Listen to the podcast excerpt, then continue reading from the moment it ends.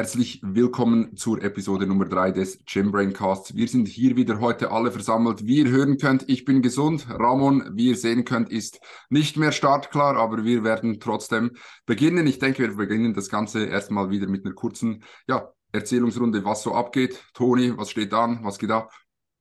Jo, auf meiner Seite herzlich willkommen zurück zum Podcast. Natürlich wie immer, Busy Week in the Books. Da kennt ihr mich, da kennt ihr uns. Ramon verdreht schon wieder den Kopf. Nee, aber ansonsten alles gut. Auch bei mir zeigen sich wie bei Ramon erste Deload-Anzeichen. Ich glaube, ich werde noch diese Woche im Training weiter pushen und danach vier, fünf Tage aufnehmen, damit ich auch die ganzen Kartons da im Hintergrund endlich in die neue Wohnung shiften kann. Also ich bin dann froh, wenn das durch ist. Und ja, dann ist dann wahrscheinlich auch schon bald der Januar durch. Aber es läuft, es läuft bei euch, Jungs. Jetzt geht es dann, kurze Zwischenfrage, jetzt geht es dann bald los mit dem Umzug, ja? Ja, nächsten, also nächsten Samstag, das Wochenende vom 20. Also Freitag, Samstag, Sonntag. Genau. Genau, dort, wo ich nicht kann. Ja, da habe ich schon was gemacht. ja.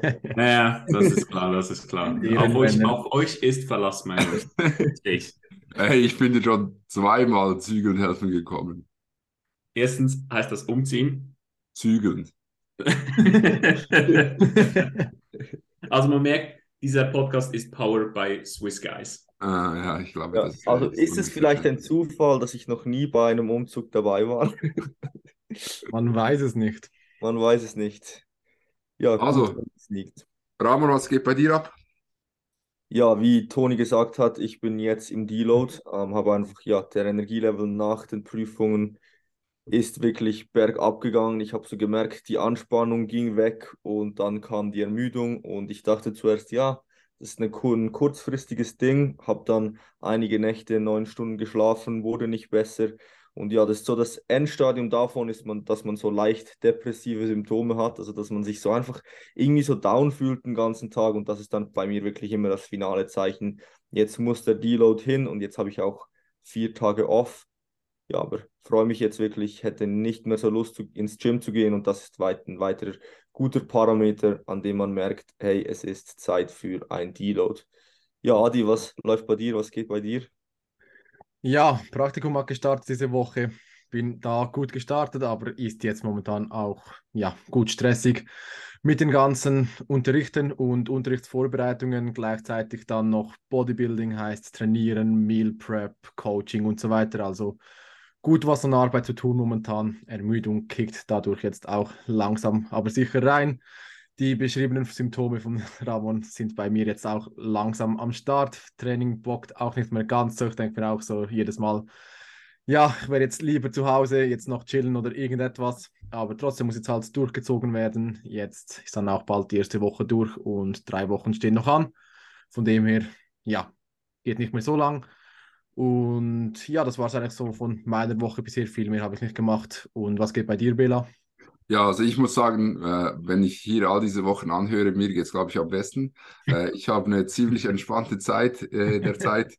Viele Application Calls. Ramon und ich sind wirklich täglich in, in Kennenlern-Calls, in Erstgesprächen mit Leuten, die Interesse an unserem Coaching haben. Bedeutet, wenn du Interesse an unserem Coaching hast, wir haben Kapazitäten, auch wenn sich das vielleicht von gewissen Jungs hier nicht so anhört. Auch die werden sich die Kapazitäten freischaufeln. Dementsprechend melde dich sehr, sehr gerne bei uns äh, über den Link in der Beschreibung, wenn du Interesse an einem Coaching von uns hast. Neben dem äh, haben Ramon und ich begonnen, die Exercise Library abzufilmen, haben das Ganze vorgeschrieben, haben jetzt schon alle Lat Movements äh, abgefilmt, was knappe, ich glaube, 15 bis 20, wahrscheinlich eher 20. sind 22 Videos, die sind übrigens schon im ähm, Workout Sheet verlinkt und in der Exercise Library hochgeladen auf Google Drive. Sehr gut, sehr gut. Wusste ich nicht, aber ist dementsprechend schon gemacht.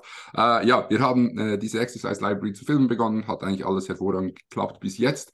Und sonst, äh, ja, bin ich jetzt in, komme ich heute zum fünften Training meines neuen äh, Plans. Ich habe einen neuen Split, und macht sehr, sehr viel Bock. Also ich habe richtig Spaß am Training momentan. Trainiere noch mit Reps in Reserve, um da einfach die erste Rotation mal komplett durchzutrainieren und dann geht es dann wieder richtig los. In diesem Sinne, ich denke, das war's zu den Updates von uns und wir würden jetzt zur eigentlichen Thematik kommen. Wir haben uns äh, heute überlegt, dass wir über Hardcore Bodybuilding äh, Mindset 24/7 oder eben nicht äh, oder eben eine, eine, bessere, ich sag mal, Bodybuilding Life Balance sprechen wollen. Äh, was sind verschiedene Punkte? Wie sollte man vielleicht verschiedene Dinge angehen, damit man langfristig nicht äh, ausbrennt? Und dementsprechend würde ich sagen, wir beginnen gleich mit der ersten kurzen ähm, Zusammenfassung beziehungsweise ersten kurzen Punkt und zwar ist das Off-Season versus Prep. Wir werden heute vor allem auf die Off-Season eingehen und das warum, Ramon? Ja, also schlussendlich uns soll es heute darum gehen, wie schafft man es eigentlich, dass Bodybuilding ein Plus im Leben bleibt, ähm, weil ja, ich denke, der Sport kann schon, also es kann schnell dazu kommen, dass der Sport immer mehr einnimmt. Ähm, und ja, wenn es ein Plus gibt im Leben, wirst du es auch langfristig machen und wir müssen da einfach ganz ehrlich sein.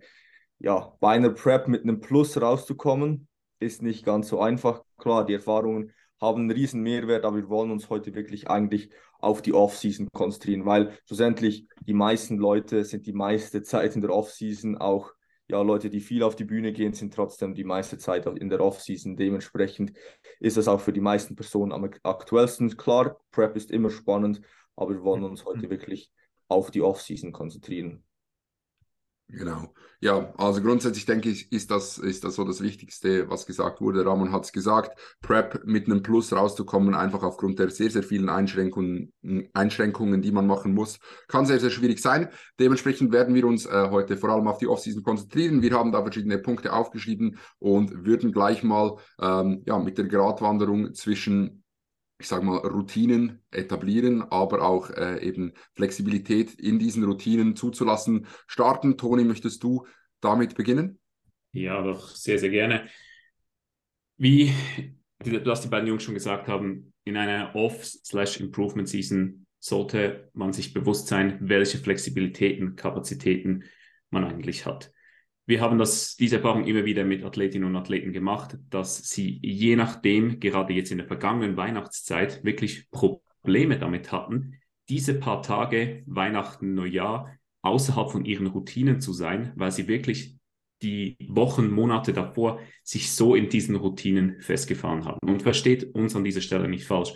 Routinen haben auf jeden Fall ihre Daseinsberechtigung. Und um langfristig Erfolge, Fortschritte und am Ball zu bleiben, sind Routinen irgendwo durch unabdingbar, weil ihr werdet nicht jede Woche wie Bela aktuell bei seinem neuen Trainingsplan komplett motiviert sein, sondern ihr werdet auch Downs haben, wo ihr euch denkt, okay, ich habe eigentlich jetzt gerade wahrscheinlich andere Anreize irgendwo, die auf meinen Alltag, auf mein Leben wirken, die halt mich mehr in diesem Sinne locken würden. Aber es sind die Routinen, die euch dabei halten, die euch weiterhin halt helfen, dass ihr trotz einem anstrengenden Arbeitsalltag, trotz einem wirklich achtstündigen Unitag, wo ihr mental komplett im Sack seid, dass ihr da noch ins Gym geht und entsprechend euer Workout durchboxt. Das sind Routinen, die euch da langfristig dabei behalten. Also die Etablierung einer Grundroutinebasis ist sicherlich absolut zentral, birgt aber halt auch irgendwo durch das Risiko oder nennen wir es mal die Schattenseite, dass ihr dann je nachdem, wenn die Routine extrem festgefahren ist,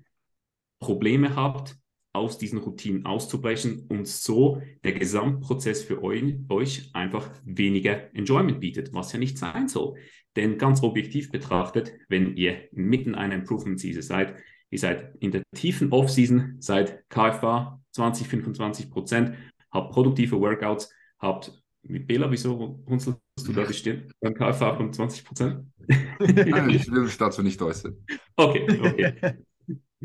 wie gesagt, ihr, ihr habt wirklich auch entsprechende genug hohe Kalorien und könnt auch entsprechend zum Beispiel mit Meals aus, Meal, also mit Mahlzeiten außerhalb von eurer Routine arbeiten, kurzer Versprecher, oder auch wirklich ganze Tage einmal nicht tracken und intuitives Essen implementieren. Das wird euch im gesamten Prozess über eine längere Zeitperiode hinweg betrachtet, wird euch das nicht zurückwerfen. Wenn nicht sogar im Gegenteil. Es, es wird euch helfen, wenn ihr hier diese Balance entsprechend adäquat finden könnt, langfristig in diesem Sport dabei zu bleiben.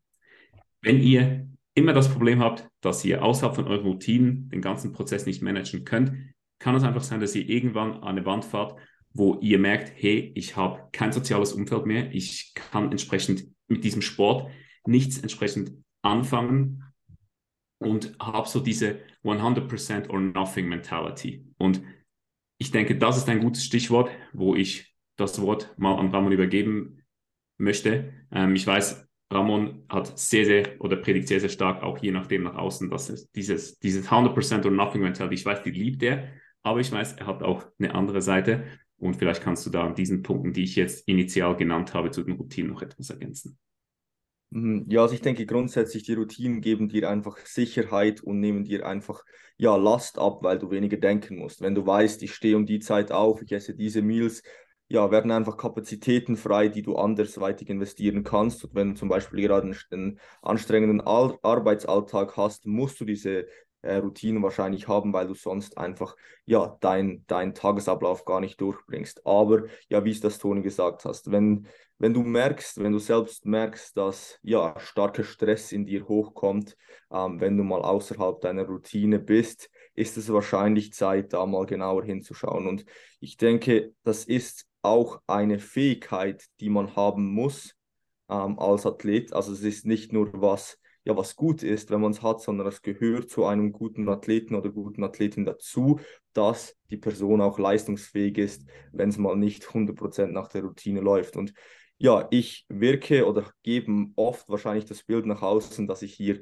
ja sehr diese 100% Mentality immer habe, aber ich würde ähm, von mir behaupten, dass ich eigentlich immer diese Balance für mich selbst auch früher schon, darum habe ich das auch seit 14 bis 20 immer gut gemacht, ähm, gut gemacht habe, also gut gemanagt habe. Zum Beispiel, als ich angefangen habe mit dem Sport, bin ich trotzdem am Wochenende oftmals noch mit meinen Freunden weggegangen und bin noch trinken gegangen und habe dann am Montag trotzdem äh, ja noch voll weiter trainiert. Und ich denke, diese Balance so ein bisschen zu finden für sich selbst und das kann jeder nur für sich selbst ähm, ja entscheiden, was da stimmt, wie diese Balance für einen aussieht, dass er ja mit dem Prozess langfristig glücklich ist, ist ein sehr wichtiger Teil. Und ich denke, Adrian hat da sicherlich auch noch ähm, sehr wichtige Insights, was auch darum so geht, ja, beide Seiten der Medaille so zu leben.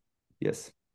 Yes, ich denke, Ramon hat das sehr gut angesprochen, ist eine Fähigkeit eigentlich auch, ja, den Sport so ausüben, dass man nicht immer alles nur 100% on point hat, sondern auch etwas Freiraum lässt. Ich denke, das ist auch sehr, sehr wichtig, dass man das erwähnt, dass es eine Fähigkeit ist, die man auch trainieren kann und soll in den meisten Fällen. Also man soll sich auch da bewusst gewisse Events und so weiter rausnehmen, wo man ja etwas lockerer angeht und nicht zu 100% auf seinen Routinen beharrt.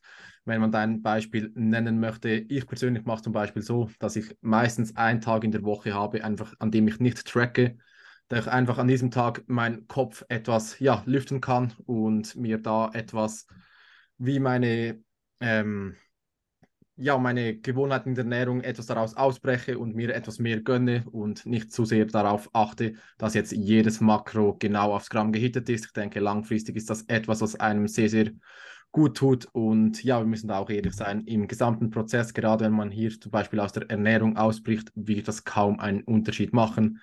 Heißt, wenn ich jetzt jede Woche einen Tag nicht tracke und dann vielleicht nach einem Jahr ein Kilogramm mehr Fett gegaint habe, dadurch, was jetzt doch sehr pessimistisch gerechnet ist, ja, das ist dann vielleicht eine Woche mehr Diät für mich. Und dafür hatte ich ein Jahr lang quasi etwas Entlastung, einmal in der Woche, was mir persönlich jetzt sehr, sehr viel bringt, ist jetzt ein Beispiel von mir. Also es kann jetzt bei jeder Person anders aussehen. Vielleicht gibt es Personen, die jetzt bei der Ernährung, beim Tracking und so weiter diesen Freiraum gar nicht benötigen, aber eher sagen, ja gut, äh, ich benötige den Ausgang, ich möchte mit Freunden in den Ausgang gehen und Alkohol schnell. beispielsweise.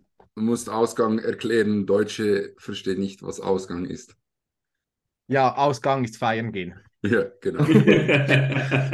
die Schweizer hier wieder, ja, wenn man feiern geht mit Freunden, wenn einem das sehr, sehr wichtig ist, denke ich auch, dass, dass man das sehr produktiv auch in seinen ja, Alltag mhm. einbauen kann. Also wenn man da beispielsweise einmal im Monat Alkohol trinken geht, klar, es ist nicht optimal, aber wenn es dir persönlich gut tut, deiner Psyche gut tut und der Langfristigkeit gut tut, dass du auch den Sport über Jahre und Jahrzehnte hinweg durchziehen kannst und nicht nach einem halben Jahr oder Jahr sagst, hey, ich habe keinen Bock mehr auf den ganzen Scheiß, weil ich mein Sozialleben vernachlässige und so weiter, dann ist das der way to go. Also es ist nicht immer das, was auf den ersten Blick optimal scheint, auch auf lange Sicht optimal. Oder wie seht ihr das?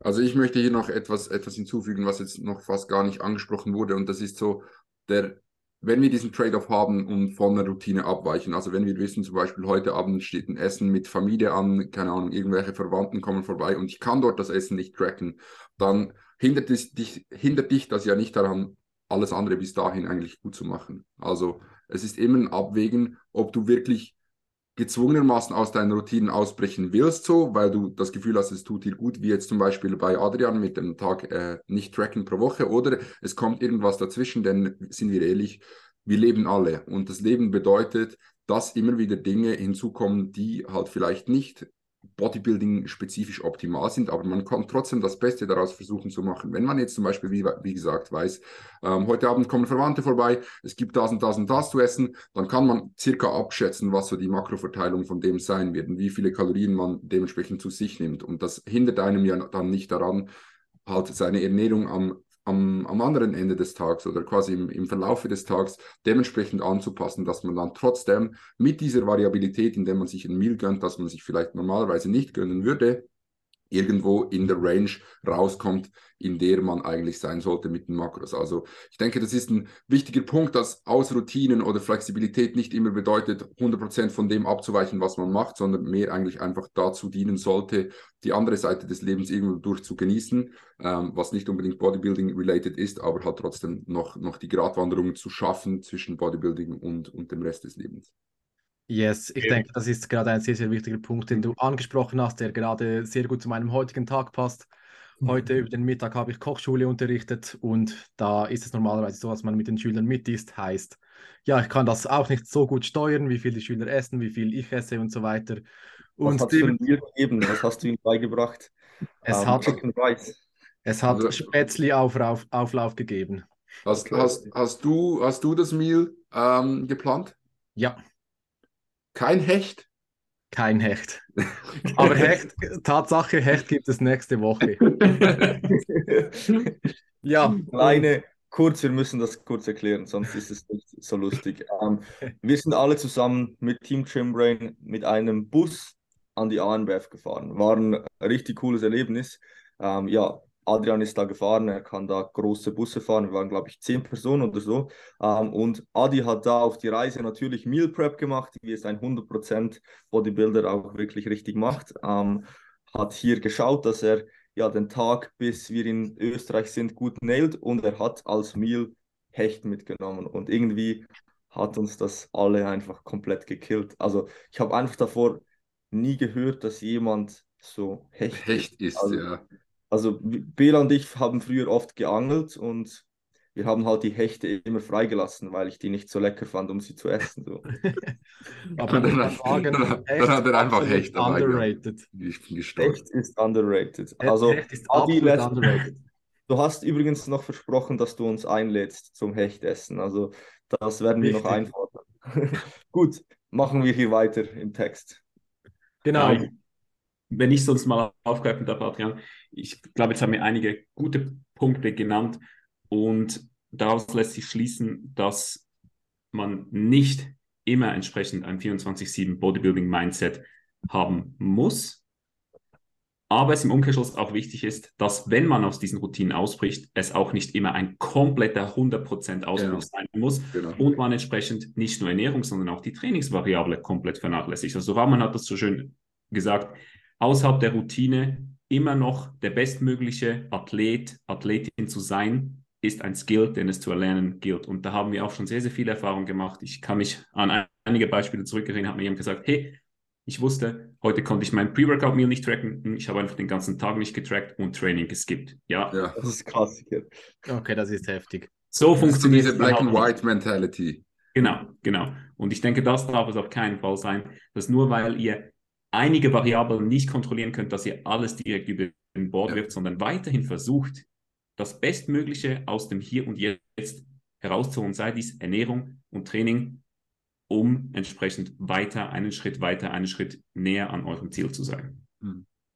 Also gerade in der Ernährung ist das ein Thema, was doch noch ziemlich oft vorkommt, wie du es gerade gesagt hast, dieses Schwarz-Weiß-Denken. Ich bin jetzt eh schon über den Makros oder ich kann sie nicht tracken und dann, ja, scheiß drauf und dann tracke ich einfach gar nicht mehr weiter. Also ich finde das wirklich auch ein wirklich wichtiger Punkt. Und was ich dann eigentlich auch noch ansprechen möchte, ist, ja, so dieses beide Seiten der Medaille. So, du kannst ausbrechen, du kannst aber trotzdem präzise sein. Also das ist so dieses, du kannst beide Seiten der Medaille leben, du kannst durch die Woche und das ist so wirklich wie, glaube ich, wir alle das ziemlich leben so. An einem normalen Montag, wenn alles normal ist, dann sind wir für Präzision. Dann esse ich meine Meals, dann habe ich meine Bodybuilding Meals und dann ist alles on point. Dann stimmen auch meine Makros aufs Gramm, weil ich habe keinen Grund, warum sollte ich es nicht machen so.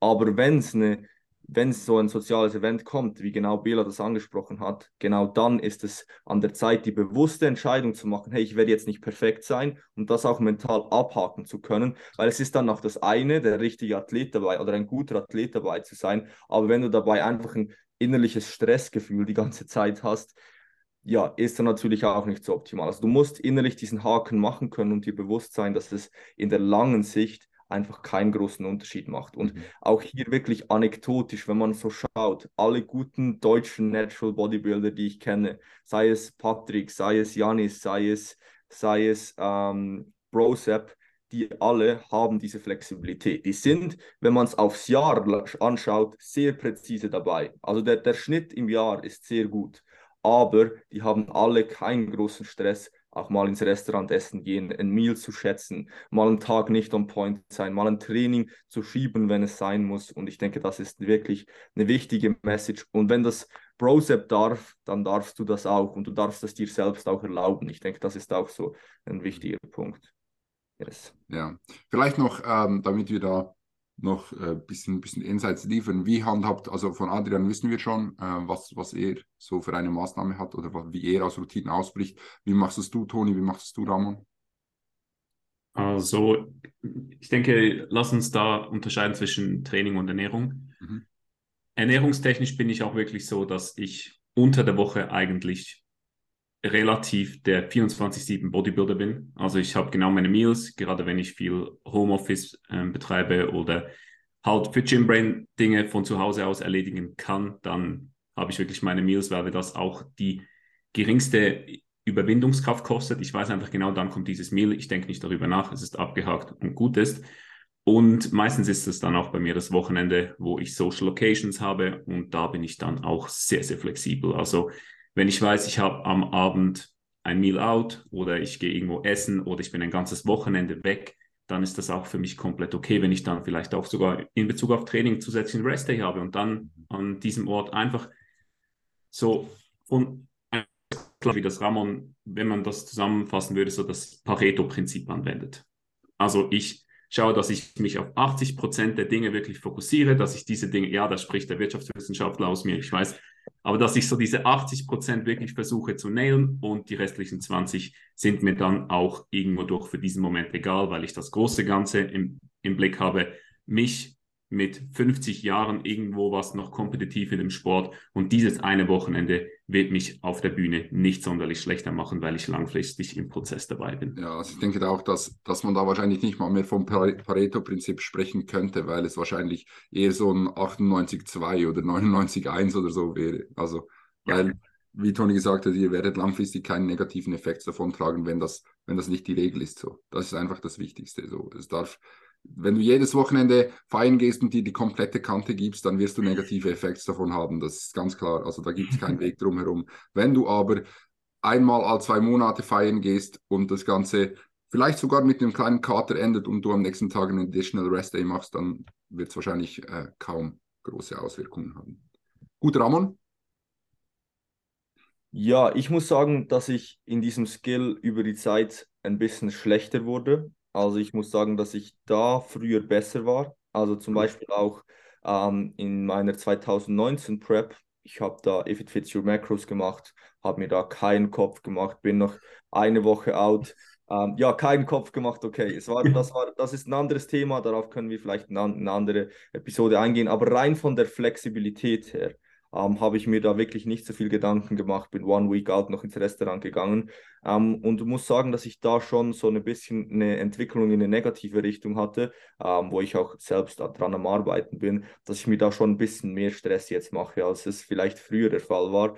Ähm, aber grundsätzlich würde ich auch sagen, dass ich hier ziemlich ähnlich unterwegs bin wie Toni. Also, dass wenn ich mal zum Beispiel, wenn wir mal am Abend Pizza essen gehen oder so, ja, dann track ich es entweder gar nicht, entweder schätze ich die Kalorien oder ich schätze einfach die Makros. Also da mache ich mir wirklich auch nicht so viele Gedanken. Also bei mir ist wirklich so dieses beide Seiten der Medaille. Ich bin on point an Tagen, wo es nichts gibt und es keinen Grund gibt, nicht on point zu sein, weil aus Faulheit nicht on point zu sein, würde ich in den meisten Fällen jetzt hier nicht dafür argumentieren. Aber wenn es halt was gibt, einen Grund, bewusste Entscheidung, gerade weil ich weiß, dass ich hier ein bisschen schlechter geworden bin, ähm, nehme ich mir diese bewusste Entscheidung auch, auch genau, genau raus und bin in diesen Situationen dann flexibel. Ich muss sagen, Bela ist sehr, sehr gut. Ähm, allgemein würde ich sagen, in diesem Thema. Also würde ich so behaupten. Dementsprechend würde es mich jetzt schon auch nochmal wundern nehmen, so, was sind da so deine Insights, deine Tipps, weil du bist jetzt wirklich schon lange in der Offseason und wenn du, wenn man so anschaut, wie du jetzt über die ganze Zeit performt hast oder wie akkurat du bist, ist da der Schnitt schon sehr, sehr hoch. Und was sind da so deine, deine Geheimnisse, dass du das Belas Geheimnis für seine Offseason? Also Belas Offseason-Geheimnisse kommen jetzt. Ähm, eigentlich würde ich sagen, relativ simpel. Ich bin auch wie die anderen Jungs eigentlich unter der Woche absolut stabil dabei. Also bedeutet, wenn nicht irgend, irgendwas äh, dazwischen kommt, keine Ahnung, ich gehe in Fußballmatch äh, zu einem Kumpel schauen und wir essen dort eine Pizza oder irgend sowas, dann hab, bin ich am Abend im Bett und ich habe meine Makros drin. Also das ist, das ist ein Non-Negotiable für mich geworden. War früher tatsächlich nicht so, äh, war ziemlich dumm damals, aber jetzt ist es zum Glück so, soll auch so sein. Und wenn wir dann was essen, versuche ich einfach das Ganze abzuschätzen. Meistens in Form der Kalorien. Ich schaue einfach, dass ich meine Makros bis an einen Punkt fülle, wo ich denke, hier ist wahrscheinlich die, äh, die, der Unterschied von zum Beispiel jetzt Pizza und äh, keine Pizza. Da komme ich mit der Pizza dann auf meine Kalorien und dann passt das für mich. Also sagen wir, ich habe irgendwie 280 Gramm Protein äh, offen, dann schaue ich, dass ich während dem Tag auf 210, 220, 230 Protein hochkomme und dann den Resten quasi über die Pizza auffülle. Das ist so der eine äh, Aspekt. Der andere Aspekt ist einfach, dass ich mir eigentlich äh, halt einfach sehr, sehr bewusst bin, dass es eben keinen großen Einfluss macht. Also auch wenn ich ich koche zum Beispiel öfters mal mit einem Kumpel von mir an einem Freitagabend. Ähm, da machen wir gerne mal selber Burger. Das kannst du eigentlich alles perfekt tracken. Mache ich auch. Aber es ist halt nicht ein Bodybuilding-Meal. Also da habe ich halt in diesem Meal, keine Ahnung, 80 Gramm Fett drin oder so. Aber das hat für mich keinen negativen Einfluss. Also meine, meine Verdauung kann das mitnehmen.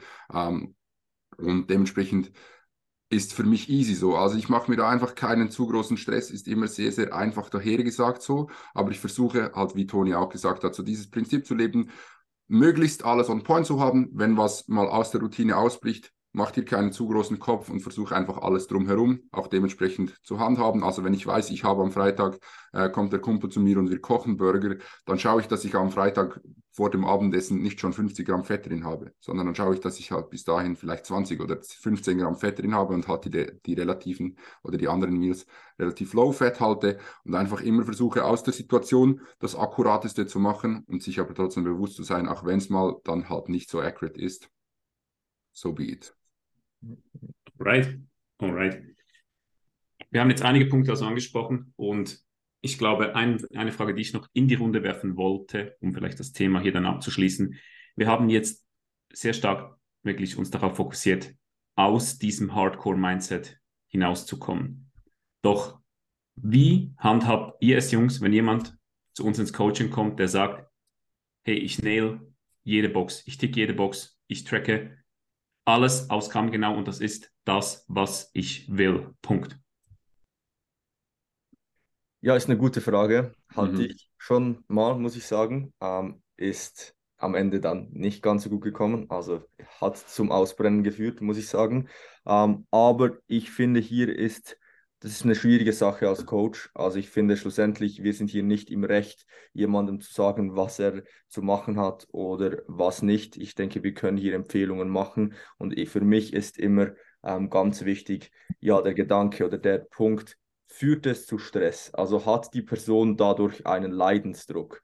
Also wenn die Person halt sein Leben so strukturieren will, dass so etwas gar nie vorkommt, dass er und er, es funktioniert für ihn einfach und er funktioniert dadurch und ist glücklich, ja, dann ist es schlussendlich die Entscheidung der Person. Also dann würde ich hier auch nicht sagen, ähm, ja, du musst es jetzt anders machen, aber trotzdem versuche ich auch da an den einen oder anderen Punkten einfach ein bisschen Flexibilität reinzubringen. Zum Beispiel, wenn dann gerade zum Beispiel Weihnachten kommt, würde ich dann vielleicht genau dieser Person sagen, hey, schau, du trackst jetzt einfach mal nichts und ich sag dir, du sollst nicht tracken und du versuchst jetzt wirklich mal das nicht zu machen. Einfach auch, um ihn da herauszufordern, weil die Personen sind ja meistens auch sehr ambitioniert und um genau zu sagen, hey, es werden Situationen auf dich zukommen, ich möchte dich hier challengen, sehe es als Challenge und versuche das mal so. Aber grundsätzlich bin ich dann da schon der Meinung, man soll dieser Person auch freien Lauf geben.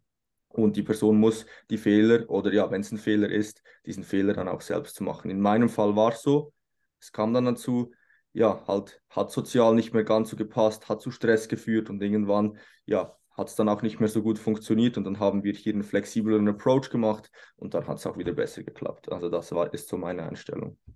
Was die, wie seht ihr das, Jungs? Ja, also ich würde sagen, ich, ich mache das ziemlich ähnlich. Ich hatte gerade diese Weihnachten ähm, eigentlich ziemlich ein ähnliches Ding so mit, mit einem Athleten von mir. Ich habe ihm gesagt, hey, jetzt steht Weihnachten vor der Tür versuch diese Zeit zu genießen, ähm, lass dich etwas von deinen Routinen gehen. Also bedeutet, isst deine Meals mit der Familie, auch wenn du mal drüber oder unter den Kalorien bist, äh, genieße einfach die Zeit so. Und er hat mir dann gesagt, hey, ähm, ich werde meine Meals essen und zwar ganz normal wie immer. Und dann habe ich gesagt, willst du das?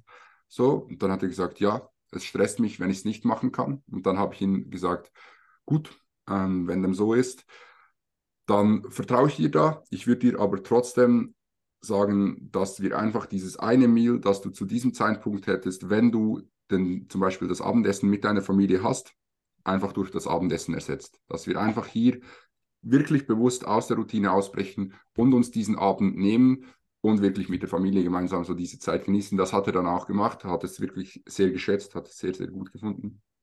Ähm, und dementsprechend denke ich, ist immer sehr, sehr personenabhängig ich rede gerne mit den Personen so und fühle natürlich auch wirklich heraus, so was, was sie wollen, was sie möchten. Und dann finde ich den besten Weg, um ja genau das zu machen, was sie, was sie halt möchten und was ich auch am sinnvollsten finde.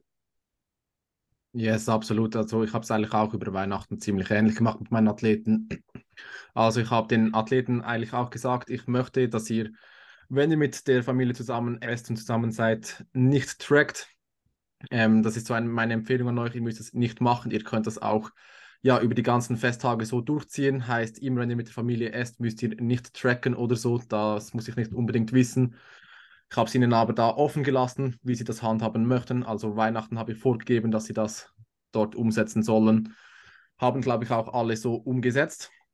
Und ich denke gerade im Allgemeinen, abgesehen von Weihnachten, wenn man als Coach merkt, dass ein Athlet halt sehr, sehr an seine Routinen im Essen gebunden ist und da sehr Stress empfindet, wenn er da mal ausbrechen muss, dann sollte man das auch kommunizieren irgendwo durch, klar.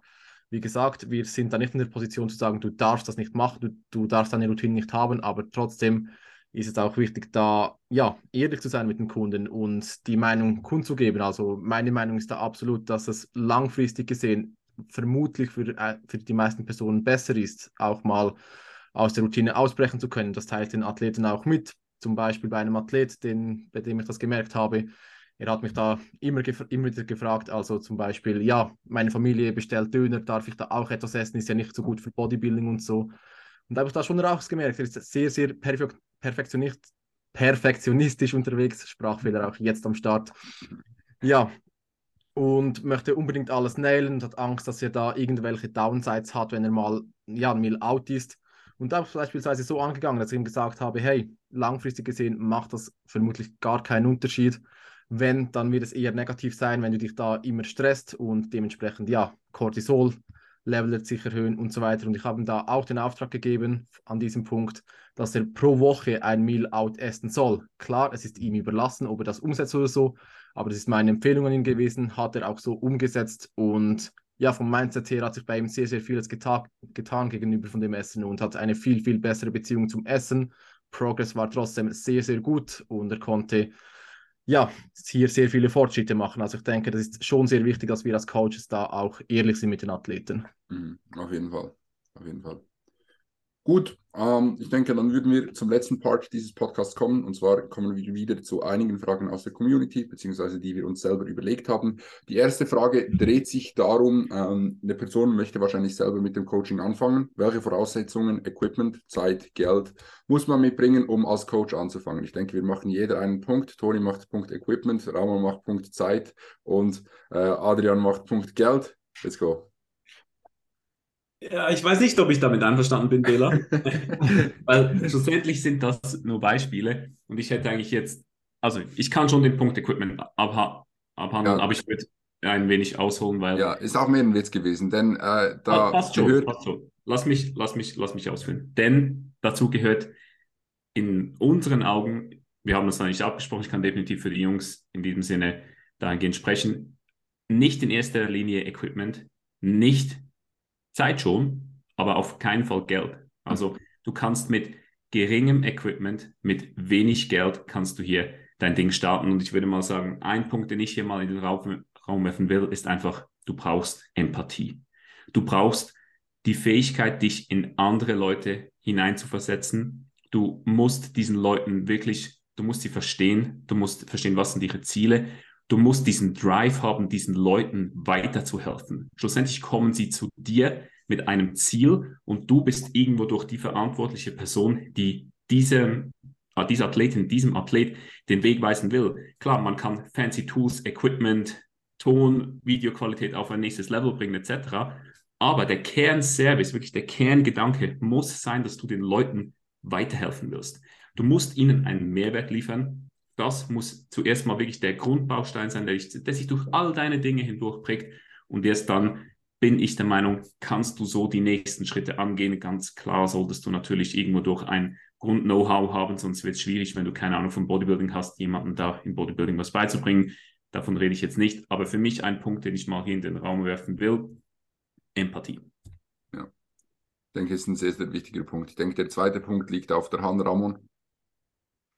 Ja, also Bill, äh, Toni hat es schon kurz angesprochen, natürlich musst du einfach auch Wissen haben im Bodybuilding-Bereich. Also du musst Wissen haben im Bodybuilding-Bereich, im Ernährungsbereich, was Biomechanik angeht und so viel Wissen, wie du einer Person, dass du einer Person weiterhelfen kannst. Und da ist natürlich auch ganz abhängig von deinem Klientel. Wenn du jetzt Anfänger nimmst, hast du wahrscheinlich relativ schnell genügend Wissen, um Anfängern weiterzuhelfen. Wenn du jetzt aber in einem Prep-Coaching bist, brauchst du schon ziemlich viel Wissen. Ähm, von dem her, wenn du dann vielleicht noch mit verletzten Personen arbeiten möchtest, brauchst du nochmals mehr Wissen. Also da musst du auch dein Klientel vielleicht ein bisschen auf dein Wissen abstimmen. Und ich finde wirklich ähm, der, der Empathiepunkt aber auch wirklich sehr wichtig. Ähm, du musst dich jedes Mal in den neuen Kontext wieder reindenken, wenn du einer Person antwortest, wenn du ein Check-in machst du denkst dich in den Kontext einer Person rein. Das heißt, wenn du keine Empathie hast, wird es hier schwierig, weil am Ende des Tages läuft alles darauf raus, dass du Resultate kreieren musst. Und ich denke, das sind zwei sehr wichtige Eckpfeiler, die du hier abdecken musst.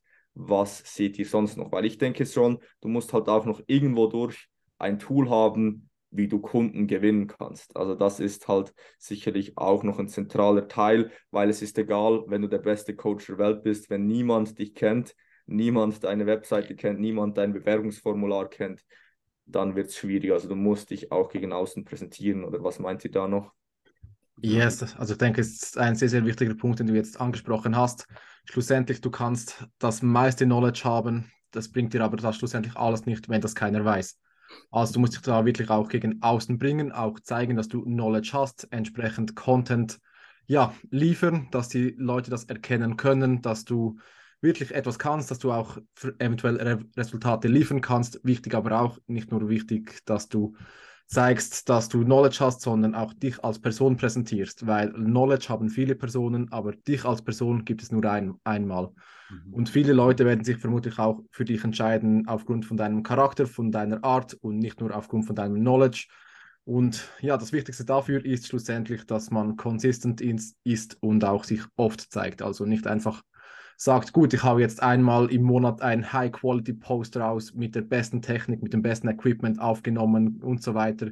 Das wird dir nichts bringen, wenn es nur einmal im Monat ist. Hast du besser, ja, Content, den du mit einem, sagen wir, Android-Smartphone oder einem iPhone abgefilmt hast und das dafür, ja, zwei, drei, vier Mal in der Woche postest, auf Instagram dich immer wieder in der Story zeigst, da wirst du mehr Effekt davon haben. Mhm. Ja, würde ich auch sagen. Also du brauchst diese drei Dinge, aber um jetzt nochmal auf die Dinge zurückzukommen, die, die die Person genannt hat. Equipment brauchst du eigentlich einfach einen Laptop, mehr wahrscheinlich nicht, Laptop und ein Handy. Ähm, so haben wir gestartet. Ich hatte, glaube ich, einen Laptop für 500 oder 600 Franken. Handy, mehr, mehr nicht. Ramon dasselbe, Toni dasselbe.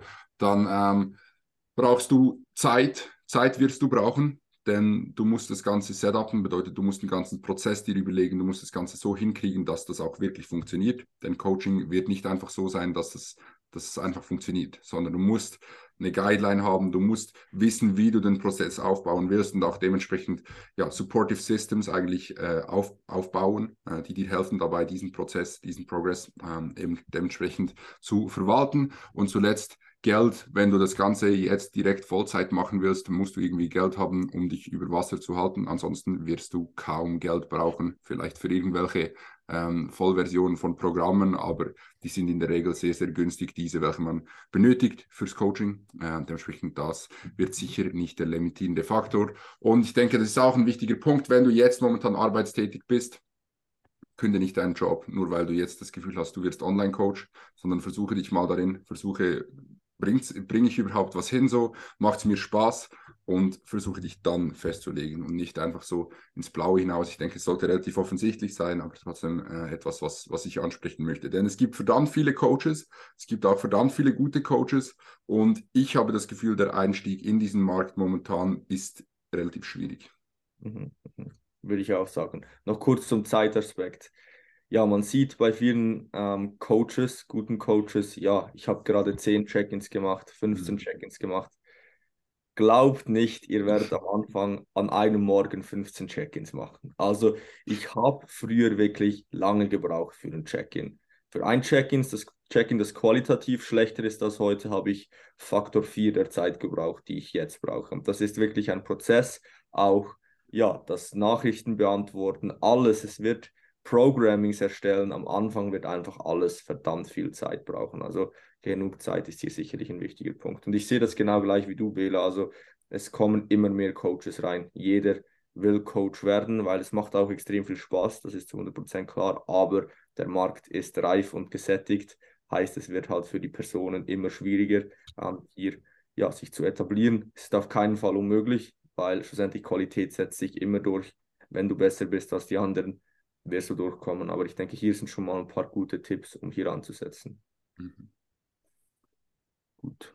Gut, dann haben wir noch eine weitere Frage bekommen, die hat vor allem äh, so ein bisschen damit zu tun, dass wir auch mehr auf, ich sage mal, die, die psychische Seite des, des Bodybuildings eingehen sollte, was ein Bodybuilding neben äh, maximalem Muskelwachstum sonst noch so geben kann und geben sollte im Leben. Das werden wir, denke ich, vor allem in der Zukunft, wenn es darum geht, eben solche Themen aufzugreifen wie jetzt, aufgreifen, äh, werden uns vermehrt auch darauf achten und ähm, werden das vermehrt versuchen, in unsere Diskussionen zu integrieren. Jetzt weiß ich nicht, ist Toni äh, gefreezed? Schaut es bei euch auch so aus? Ich ja, habe ja? gemeint, er ist ein bisschen traurig und schaut immer auf. Sieht so aus, als wäre er gefreezed. Dann würde ich sagen, beenden wir diese Episode für heute. Was meint ihr? Ich denke, das passt. Äh, war Episode Nummer drei. Ich denke auch wieder mit einigen guten, wichtigen, interessanten Takeaways. Wenn ihr weitere Fragen habt, dann wie immer schreibt die entweder in die YouTube-Kommentare uns per DM oder in den äh, Spotify-Fragesticker rein. Und bis dahin wünschen wir euch eine wunderschöne Woche. Wenn ihr ins Coaching kommen wollt, wenn ihr Interesse an dem Coaching habt, dann füllt das Application Sheet aus und wir werden euch kontaktieren für ein unverbindliches Erstgespräch. Bedeutet, wir werden mit euch hinsetzen, einen Videocall machen und über euch und eure Ziele sprechen. Und dann könnt ihr entscheiden, ob ihr das Ganze machen möchtet oder nicht. Ja, fertig mit der Werbung. Let's go. Habt eine schöne Woche und peace out. Bye bye.